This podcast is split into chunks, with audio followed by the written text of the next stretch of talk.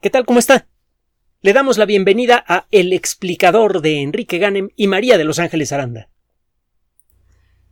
Un elemento fundamental de nuestra condición como seres inteligentes, y de hecho un elemento fundamental para la vida en cualquiera de sus formas, es la capacidad de poder interactuar con el ambiente, de tener forma de saber lo que pasa a nuestro alrededor. Los sentidos, el tacto, el gusto, el olfato, etc., son esos elementos que nos permiten poner en contacto a nuestra esencia como seres inteligentes con el mundo eh, que nos rodea.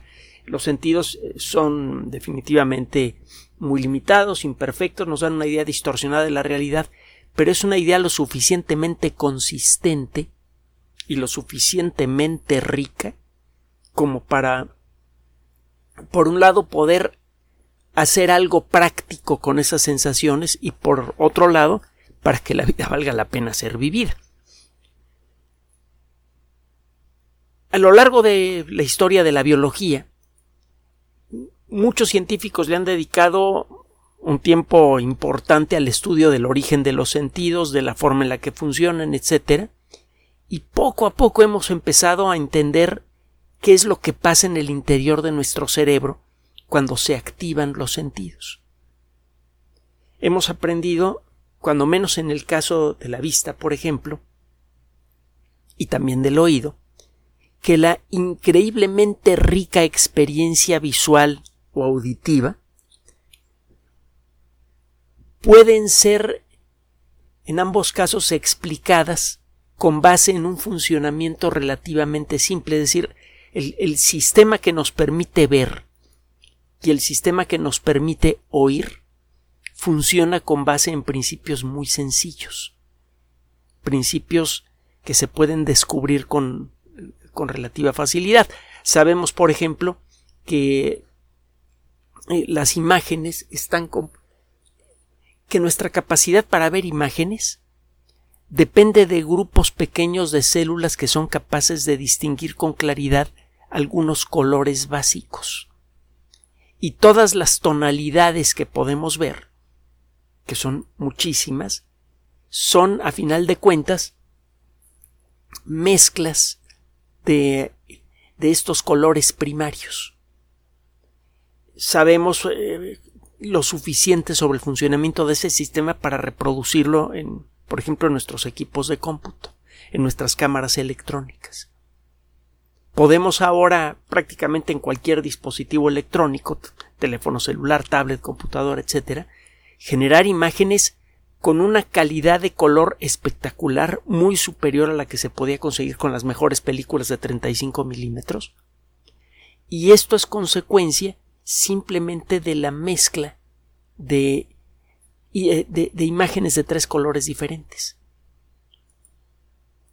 Esta idea fue propuesta por un personaje que tuvo un papel fundamental en el desarrollo de la física. De hecho, gracias a su trabajo se establecieron las bases de lo que luego se convirtió en la teoría de la relatividad, James Clerk Maxwell.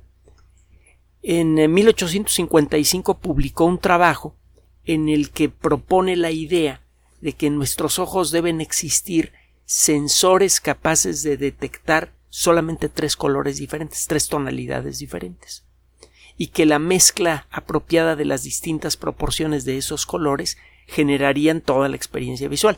Sabemos ahora que esto no es exactamente cierto. Nuestros ojos son capaces de eh, las células sensibles de nuestros ojos son capaces de detectar más tonalidades diferentes de las que proponía Maxwell, pero a final de cuentas la idea básica es correcta. A partir de la mezcla apropiada de tres colores diferentes se pueden reproducir todas las, todas las tonalidades que distinguen nuestro ojo. Con el oído pasa algo similar, aunque es curiosamente más complicado.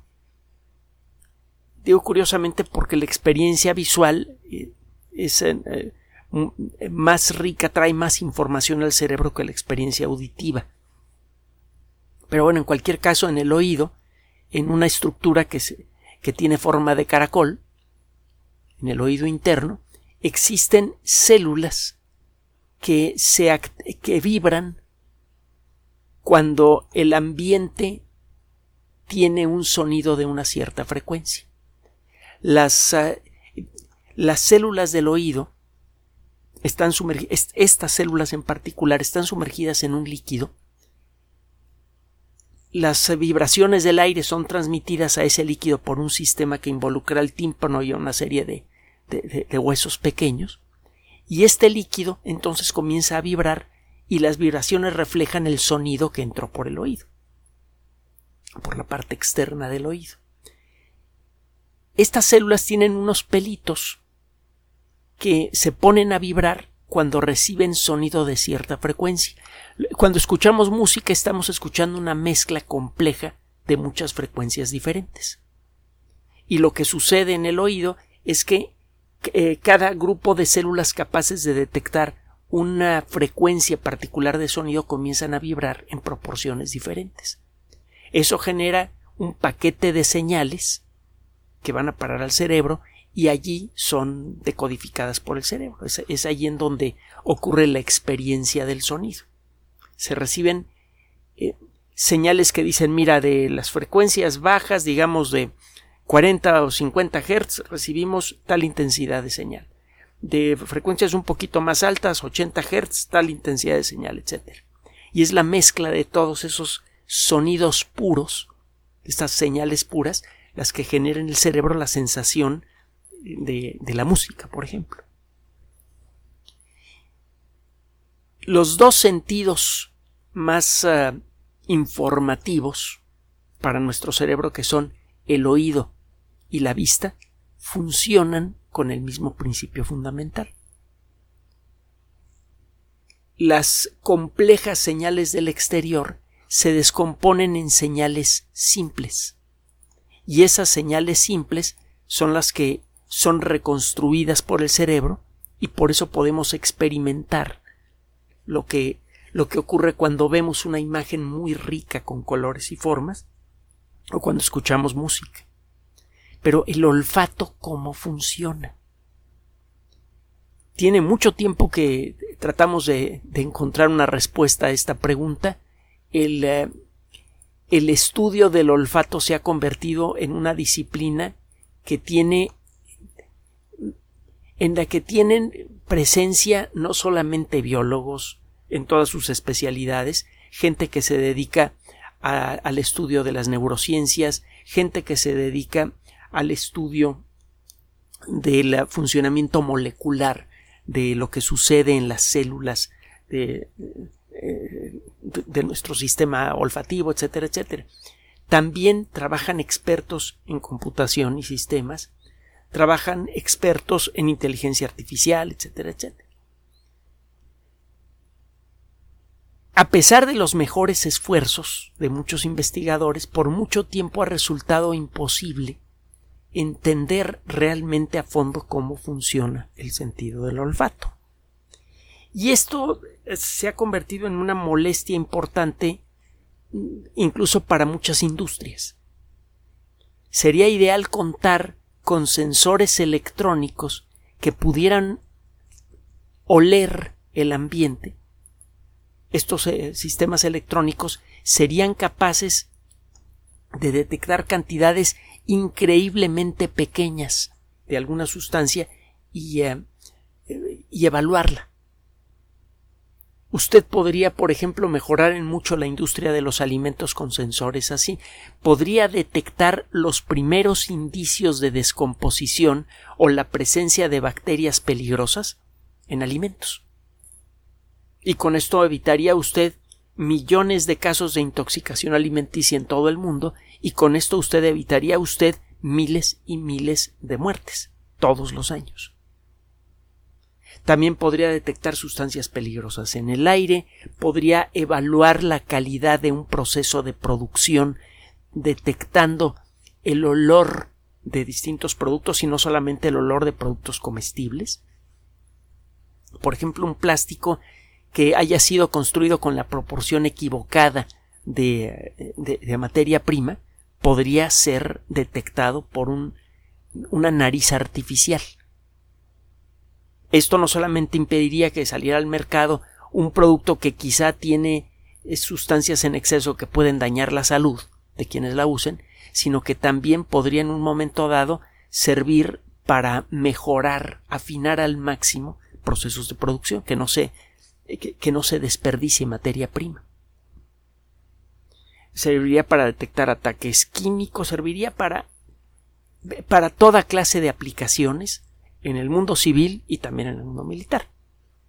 Y es por eso que se le ha invertido una cantidad de tiempo y dinero tremenda al, al estudio del funcionamiento del olfato para ver si luego es posible reproducir de manera electrónica ese comportamiento.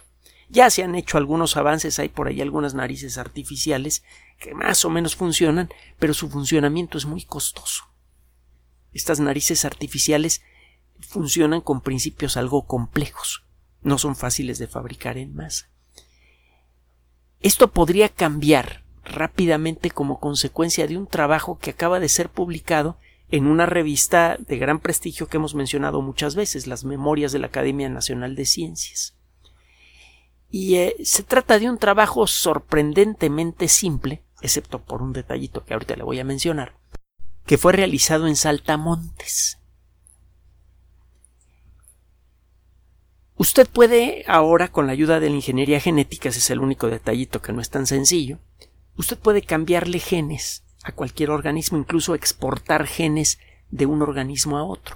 Sabemos que este es un fenómeno natural, la eh, eh, eh, transgenicidad es un fenómeno que se viene dando en la naturaleza desde hace miles de millones de años y gracias a eso es que en pocas palabras aparecimos nosotros.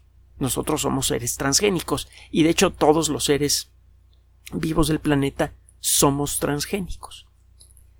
Esta eh, transgenicidad permite, por ejemplo, que un gene de un ser humano se exprese en otros organismos. Bueno, lo que se hizo en esta ocasión fue juguetear un poco con los genes del sistema olfativo de estos saltamontes para que fuera más fácil detectar la activación de las neuronas que participan en el sistema olfativo. Luego se entrenaron a estos animalitos a responder a un olor particular. Eh, hay sustancias muy olorosas como el hexanol o el acetato de isoamilo que producen olores muy intensos. Hay, hay eh, sustancias parecidas que se utilizan, por ejemplo, para eh, se mezclan con el gas natural y de esta manera si ocurre una fuga por pequeña que sea se hace inmediatamente detectable para la mayoría de la gente. Usted puede detectar esos olores con facilidad. Bueno, eh, se buscaron olores que activaran rápidamente al sistema olfativo de estos insectos. Y se les entrenó a, reconocer ese olor. Se liberaban pequeñas cantidades de estas sustancias en presencia de estos animalitos y casi inmediatamente después se les daba algo de comer se les da un poquito de pasto. Esta técnica, la, técnica de Pavlov, seguramente ha oído hablar usted de los perros de Pavlov, este investigador ruso que eh, eh, se, dio cuenta que muchas reacciones del, sistema nervioso de, seres vivos superiores, por ejemplo los perros, son a final de cuentas reflejos aprendidos. A los animales eh, se les se les tocaba una campanita y luego se les daba de comer. Y al cabo de poco tiempo, cada vez que sonaba la campanita, los animales empezaban a salivar, porque ya sabían que venía el alimento. Bueno, eso se puede hacer también con saltamontes, aunque parezca que no. Con la ayuda de sensores especiales y modificando algunos genes, estos investigadores pudieron ver qué neuronas se activaban cuando estos animales eh, eh, sentían el olor de la sustancia que anticipaba la llegada del alimento. Ellos sabían que estos animales estaban reaccionando ante ese olor porque al momento de, liberar esas sustancias inmediatamente proyectaban su aparato bucal hacia adelante. Eso lo hacen los altamontes cuando van a comer. estas, eh, estos saltamontes entrenados entonces daban muestra de haber detectado un olor, aunque fuera en cantidades muy bajas, proyectando su boca hacia adelante. Eh, los investigadores entonces podían saber cuándo los animalitos estaban percibiendo el olor y podían ver qué neuronas estaban activando. Lo que siguió fue tomar estos animalitos y someterlos al proceso de exposición al, olor, al olor de la comida, en distintas circunstancias. Por ejemplo, eh, eh, los dejaban sin comer durante varios días y luego eh, les daban de comer. les, ah, les daban de comer en ambiente húmedo, en ambiente seco. Esto es importante porque la mayoría de las sustancias que disparan el funcionamiento del sistema del olfato en todos los organismos que tenemos sistema del olfato son sustancias que viajan por el aire. Y la forma en la que viajan por el aire esas sustancias depende de la humedad del ambiente. Un cambio en la humedad del ambiente puede facilitar o estorbar la percepción de olores. Entonces se, se buscó exponer a, estos animalitos a distintas condiciones. Por ejemplo, si eh, eh, se les exponía a estos olores después de no haber comido por algún tiempo para ver si las neuronas estaban más sensibles a la presencia de las sustancias que anuncian la llegada del alimento, en condiciones de humedad, en condiciones de temperatura. Y lo que se encontró es que el patrón de disparo de las neuronas era muy complejo. Aunque se les exponía al mismo olor siempre, los patrones de disparo de las neuronas eran diferentes cuando los animalitos tenían hambre, cuando el ambiente era muy húmedo, cuando hacía mucho calor, y esto al principio parecía decir, ¿sabes qué? No hay forma de identificar cuándo las, eh, eh, estos insectos están detectando un cierto olor especial. La idea era ver si siempre se disparan las mismas neuronas cuando en el aire hay eh, hexanol, por ejemplo. Eso significa que hay algunas neuronas que son capaces de detectar ciertos grupos de olores de algo parecido a lo que ocurre con nuestros ojos, que tenemos células capaces de detectar tonalidades de rojo y otras que detectan eh, tonalidades de verde y otras que detectan tonalidades de azul. Pues no parecen no existir los olores primarios, así como sí existen los colores, los colores primarios. Bueno, da la impresión de que el experimento falló, solo que aquí estos investigadores eh, incorporaron a la inteligencia artificial. Las redes neuronales son sistemas de cómputo capaces de detectar patrones. Se alimentaron a, un sistema de cómputo correctamente entrenado, eh, se alimentó a este sistema con los datos producidos por cada experimento. ¿Qué neuronas están disparando cuando a estos saltamontes los expongo al, al hexanol en condiciones de temperatura o después de haber ayunado durante varios días, etcétera, etcétera, etcétera. Y lo que detectó este sistema es algo realmente simple. Parecen existir dos tipos generales de neuronas relacionadas con el sistema del olfato en estos insectos. Hay neuronas que están siempre activas, están siempre enviando señales, y cuando son tocadas por alguna sustancia que produce sensación olfativa, esas neuronas se apagan por un tiempo, dejan de enviar señales. Y hay neuronas que son al revés, neuronas que normalmente están dormidas y que cuando son tocadas por alguna sustancia que produce experiencia olfativa, inmediatamente se ponen a transmitir señales. Hay neuronas entonces que se inhiben cuando reciben una señal olfativa, la que sea, no importa de qué sustancia se trate, y, y, neuronas que se activan.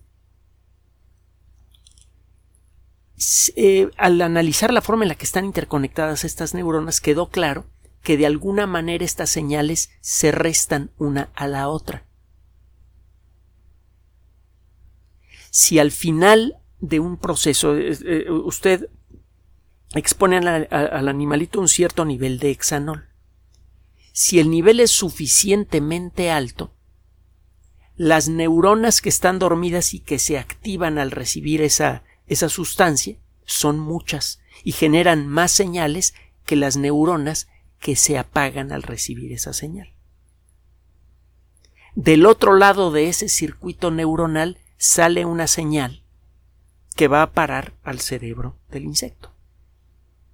Cada vez que esa señal llega al cerebro del insecto, el cerebro del insecto registra el olor del hexanol, por ejemplo. Y como el animalito ya fue entrenado para sentir hambre cuando detecta el, eh, el olor del hexanol, entonces el animalito proyecta su boca para adelante. Resulta entonces, cuando menos eso es lo que sugiere este trabajo, que el sentido del olfato es mucho más simple que otros sentidos. Resulta que el sentido del olfato funciona por sumas y restas. Cualquier sustancia capaz de producir la experiencia olfativa dispara eh, neuronas siguiendo este, esta regla que le dije. Algunas neuronas siempre están enviando señales y se apagan cuando son tocadas por esta sustancia. Y las otras que están siempre dormidas se activan la mezcla de esas señales produce una señal general que va a parar al cerebro. Si esa señal es lo suficientemente intensa, el cerebro la registra y entonces se detecta un olor. Este principio se podría rápidamente convertir en tecnología. No es tan difícil. El desarrollar circuitos electrónicos que se activan ante la presencia de sustancias en el aire es más o menos sencillo. Estas sustancias cuando tocan una placa metálica, pueden facilitar la conducción de electricidad.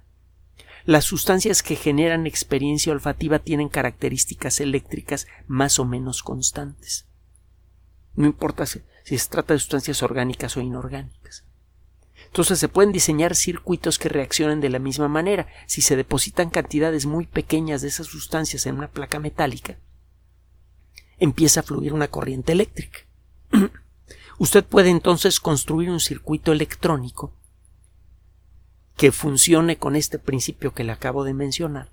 Y con base en eso usted puede ir entrenando a una red neuronal que son sistemas de cómputo muy sencillos. Usted puede buscar puede descargar redes neuronales para su computadora o su teléfono celular. No son sistemas de cómputo muy elaborados. Eh, hay eh, sitios electrónicos por ejemplo uno que ya hemos mencionado antes que se llama SourceForge, SourceForge, todo de corrido. Allí puede descargar redes neuronales para prácticamente cualquier equipo de cómputo y puede entrenarlas a su gusto. Entonces, usted podría desarrollar un aparatito que al principio podría parecerse a uno de un receptor GPS de los viejitos, que tenga en la parte frontal unas plaquitas metálicas usted entrena a la red neuronal de este aparato para reconocer muchos olores diferentes.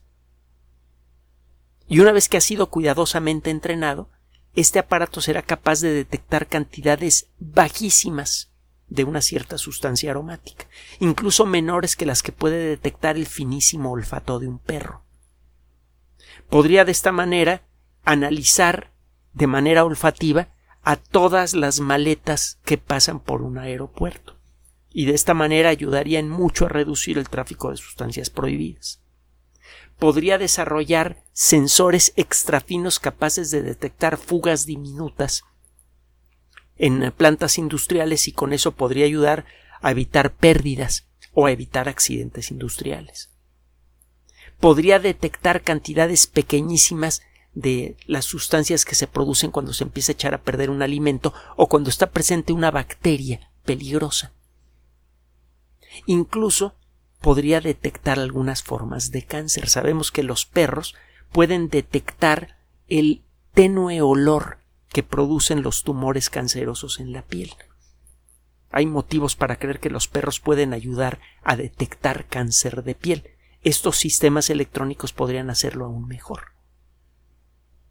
Gracias a, estas, a estos eh, insectos voluntarios, que por cierto este, eh, sobreviven perfectamente al experimento, hemos empezado a dilucidar a un nivel muy básico cómo funciona el sentido del olfato.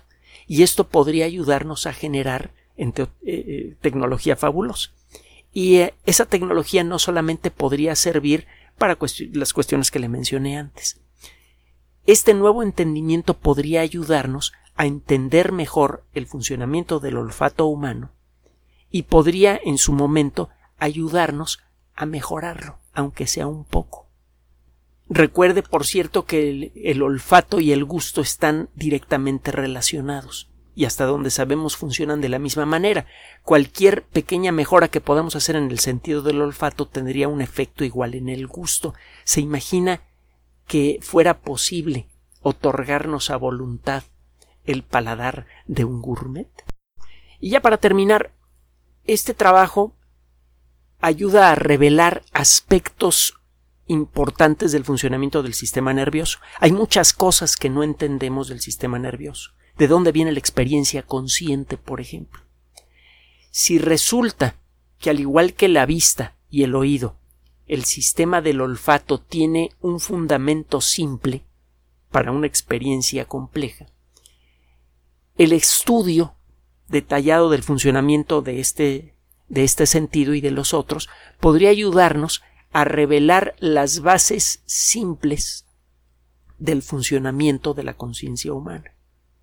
Esto a su vez nos permitiría entender a fondo el funcionamiento químico y eléctrico del sistema nervioso con gran detalle y eso a su vez nos permitiría intervenir en ese proceso podríamos mejorar sustancialmente el funcionamiento del sistema nervioso con todo lo que eso implica mayor inteligencia, mayor autocontrol, etcétera, etcétera, y podríamos también repararlo en caso de descompostura. Estas son algunas de las consecuencias que tiene el ponerse a trabajar con saltamontes en un laboratorio de biología molecular. Gracias por su atención. Además de nuestro sitio electrónico www.alexplicador.net, por sugerencia suya tenemos abierto un espacio en Patreon, el explicador Enrique Ganem, y en PayPal, el explicador patrocinio por los que gracias a su apoyo sostenemos este espacio. Puede usted descargar gratuitamente estos audios en formato MP3 en Spotify y en iTunes como El Explicador sitio oficial y en SoundCloud como El Explicador y con formato de video en YouTube en El Explicador sitio oficial. Recuerde nuestras redes sociales de siempre, Twitter Enrique-Ganem y en Facebook Enrique Ganem sitio oficial, El Explicador y los grupos que usted ya conoce. Finalmente, El Explicador siempre somos María de Los Ángeles Aranda y Enrique Ganem. Gracias.